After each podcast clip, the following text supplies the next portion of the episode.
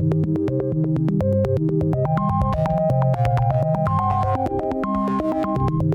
onda, bandita? ¿Cómo están? Bienvenidos a un shuffle más. Por fin, yo sé que se los debía, pero hemos tenido mucho trabajo porque si ustedes no lo saben, el próximo 3 de septiembre tenemos Caballeros del Zodiaco Pegasus Fantasy a Symphonic Experience en la Arena Ciudad de México y se está acercando estrepitosamente ese concierto que va a estar espectacular.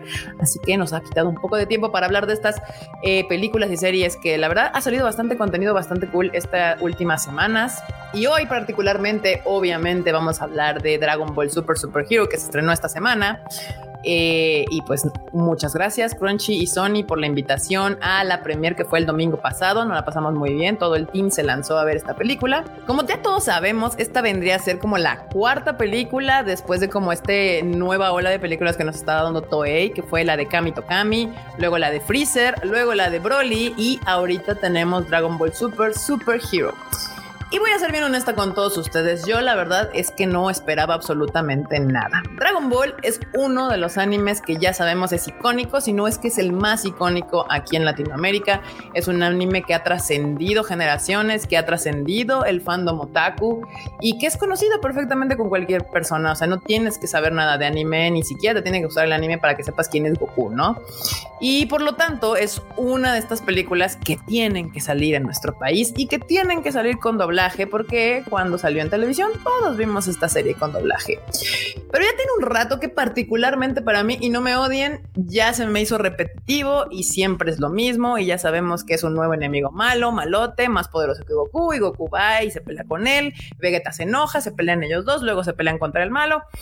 Goku hace un nuevo color de cabello eh, y le ganan y luego el malo se vuelve amigo de ellos. Así más o menos ha sido como la historia de, Goku. Le funciona, la gente es feliz con ese, esa fórmula. Eh, entonces yo honestamente la verdad es que yo ya no esperaba nada de esta película cuando salieron los trailers, mucha gente no estaba muy emocionada por el estilo de animación que claramente es CGI, no es 2D. Y el comentario en general era que parecía como videojuego, como estos, como el Kakarot que trae Bandai y demás. Y sí, la verdad es que así parecía en un inicio. Pero les tengo que decir que al final estuve gratamente sorprendida por esta película. Me la pasé bastante bien. Vamos a ser claros no es la película que nos va a cambiar la historia, pero es la película que seguro el fan de Dragon Ball se la va a pasar bien. Tú con tu familia, con tu mamá, con tu abuelita, con tu primo, con tu hijo, se la van a pasar bien. El argumento de la película, la verdad es que es muy tonto. Todo es un pretexto para que las cosas sucedan.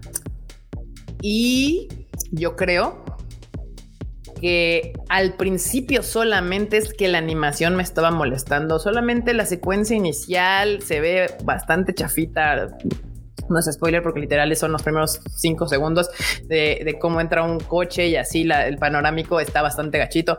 Pero después se me olvidó, la verdad después se me olvidó y debo de decir que en esta película me gusta mucho que se centren en Piccolo y en Gohan y en Pam.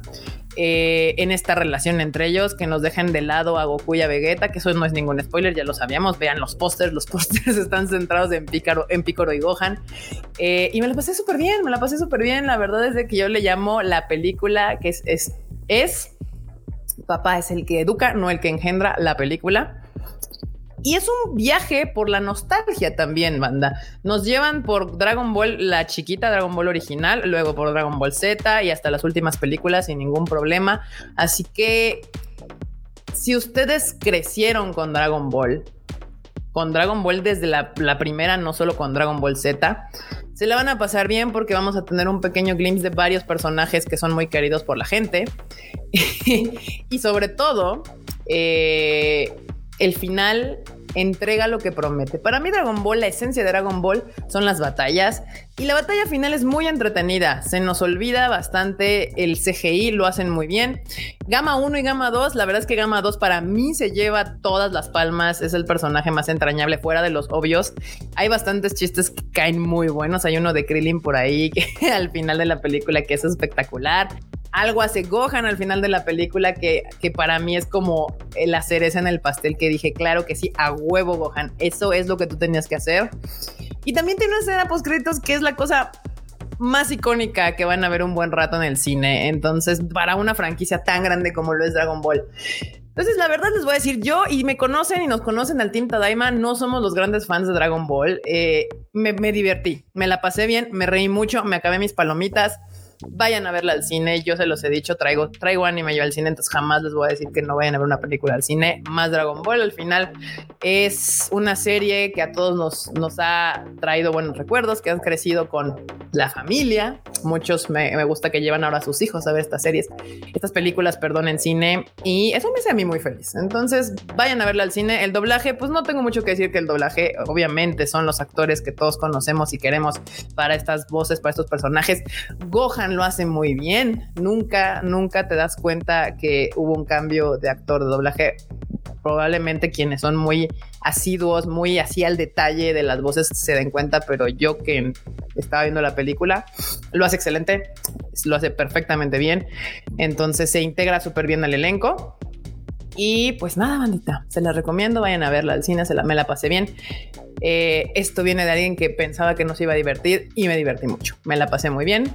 Y pues nada, vayan a verla al cine porque ya saben que los grandes blockbusters duran un ratote. Dragon Ball tiende a durar bastante, es de los pocos animes, es un tier completamente separado del resto del anime que actualmente tenemos. Ni siquiera Demon Slayer o Jujutsu Kaisen o todas las que se han estrenado recientemente le llegan a los talones a lo que hace Dragon Ball en cines por obvias razones. Entonces, no se la pierdan, aprovechen este rato porque después se vienen los blockbusters y nos pueden quitar salas. Nos pueden quitar salas.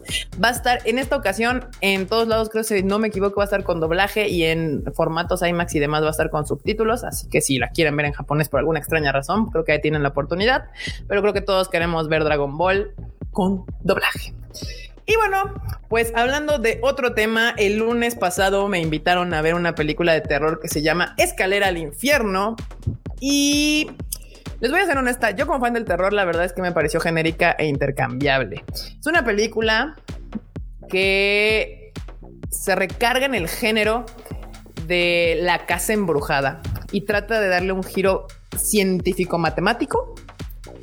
Entonces, eso me llamó la atención, pero es muy formulaica. La película es de fórmula, yo sé que puede haber mucha gente que le guste. Ah, en México el cine de terror le va espectacular. le va bien, le va bien en cines. Usualmente no necesitan ser películas muy chidas para que la gente vaya a verlas. De hecho, al mexicano le gusta mucho este tipo de película como de fórmula. Le tiende a ir bien. Y, por ejemplo, yo tengo un primo que dice que le gusta el terror, pero lo que le gusta es este tipo de películas que son como de jump scare. Ya sabes que te van a asustar y lo que quieres es como esa adrenalina de ir al cine y saber que te van a espantar.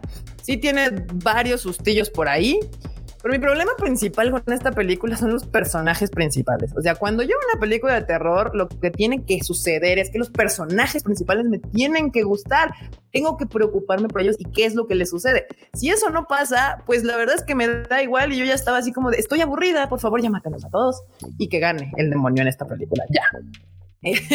este, entonces, si lo que quieres es pasar un rato como que con adrenalina, medio sustos y demás, va a estar en el cines esta semana.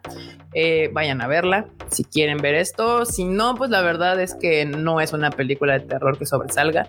Eh, pero la película de terror que estoy esperando arduamente con muchas ganas es la de Smile, Sonríe, este, que todavía no, no sé si ya hay fecha para llegar a México. Ya vi por ahí un tráiler eh, y un póster, entonces esa sí me llama mucho la atención. Pero a mí me gusta el cine de horror como más bizarrín.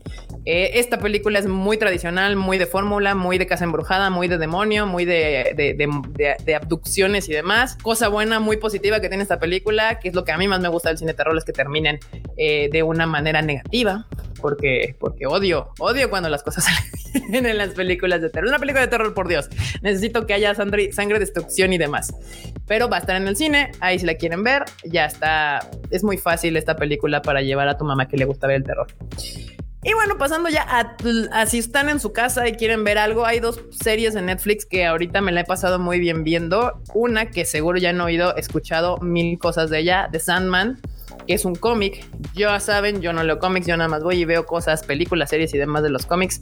Entonces, no me pregunten de qué vaya. Medio investigué un poquito, claro, porque me llamó la atención y me puse a leer ahí en Google y demás los grandes fans están medianamente contentos, tienen sus detalles, pero para el fandom, la, cantidad de, cosas buenas que están diciendo significa que esta adaptación está bastante bien hecha. Para mí, el capítulo 6 y para mucha gente es el mejor capítulo de Sandman.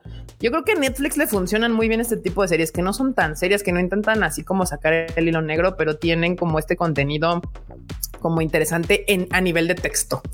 Eh, justamente ahí es un detalle. La, la, la serie está muy basada al cómic, sí va textualmente con el cómic y en muchas ocasiones el texto de la serie, o sea, lo que dicen los personajes es muy superior a lo que vemos en pantalla.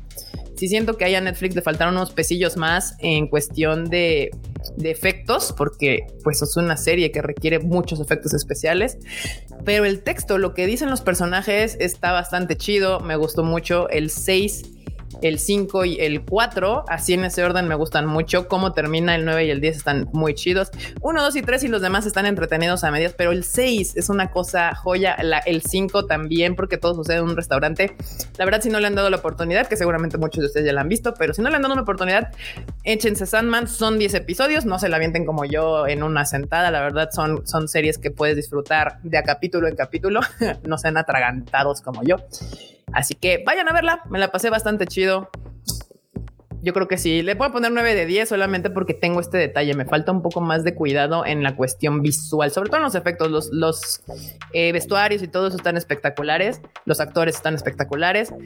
La parte de efectos especiales necesito un poco más detalle. Netflix seguro va a ser una segunda temporada. Métele unos pesillos más, unos pesillos más y quedará perfecta. Y también hablando de Netflix, pero ahora en su versión Corea, eh, hay una serie que en Corea ha sido un éxito y por lo mismo dije, a ver, le voy a dar un chance porque necesito saber qué está pasando aquí. Y se llama La extraordinaria abogada Wu.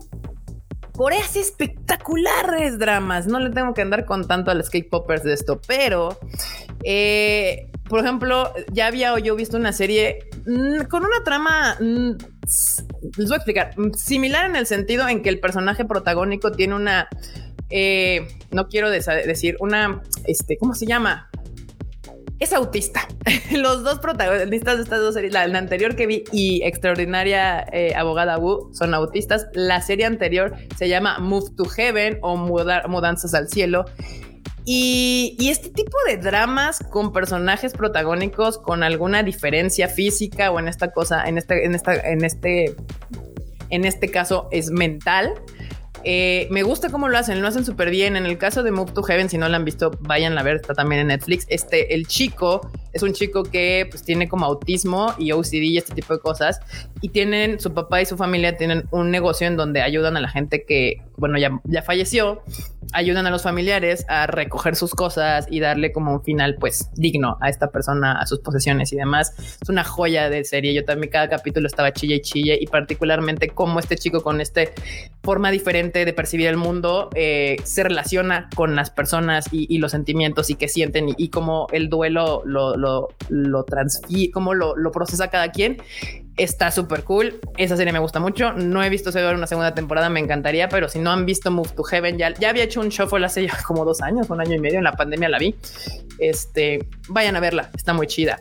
Y en esta misma nota, tenemos extraordinaria abogada Wu. Es una chica que también tiene autismo y entre su autismo lo que puede hacer es aprenderse las leyes, los libros, leía los libros de, leyes, de, reglas y demás y se los aprendía de memoria.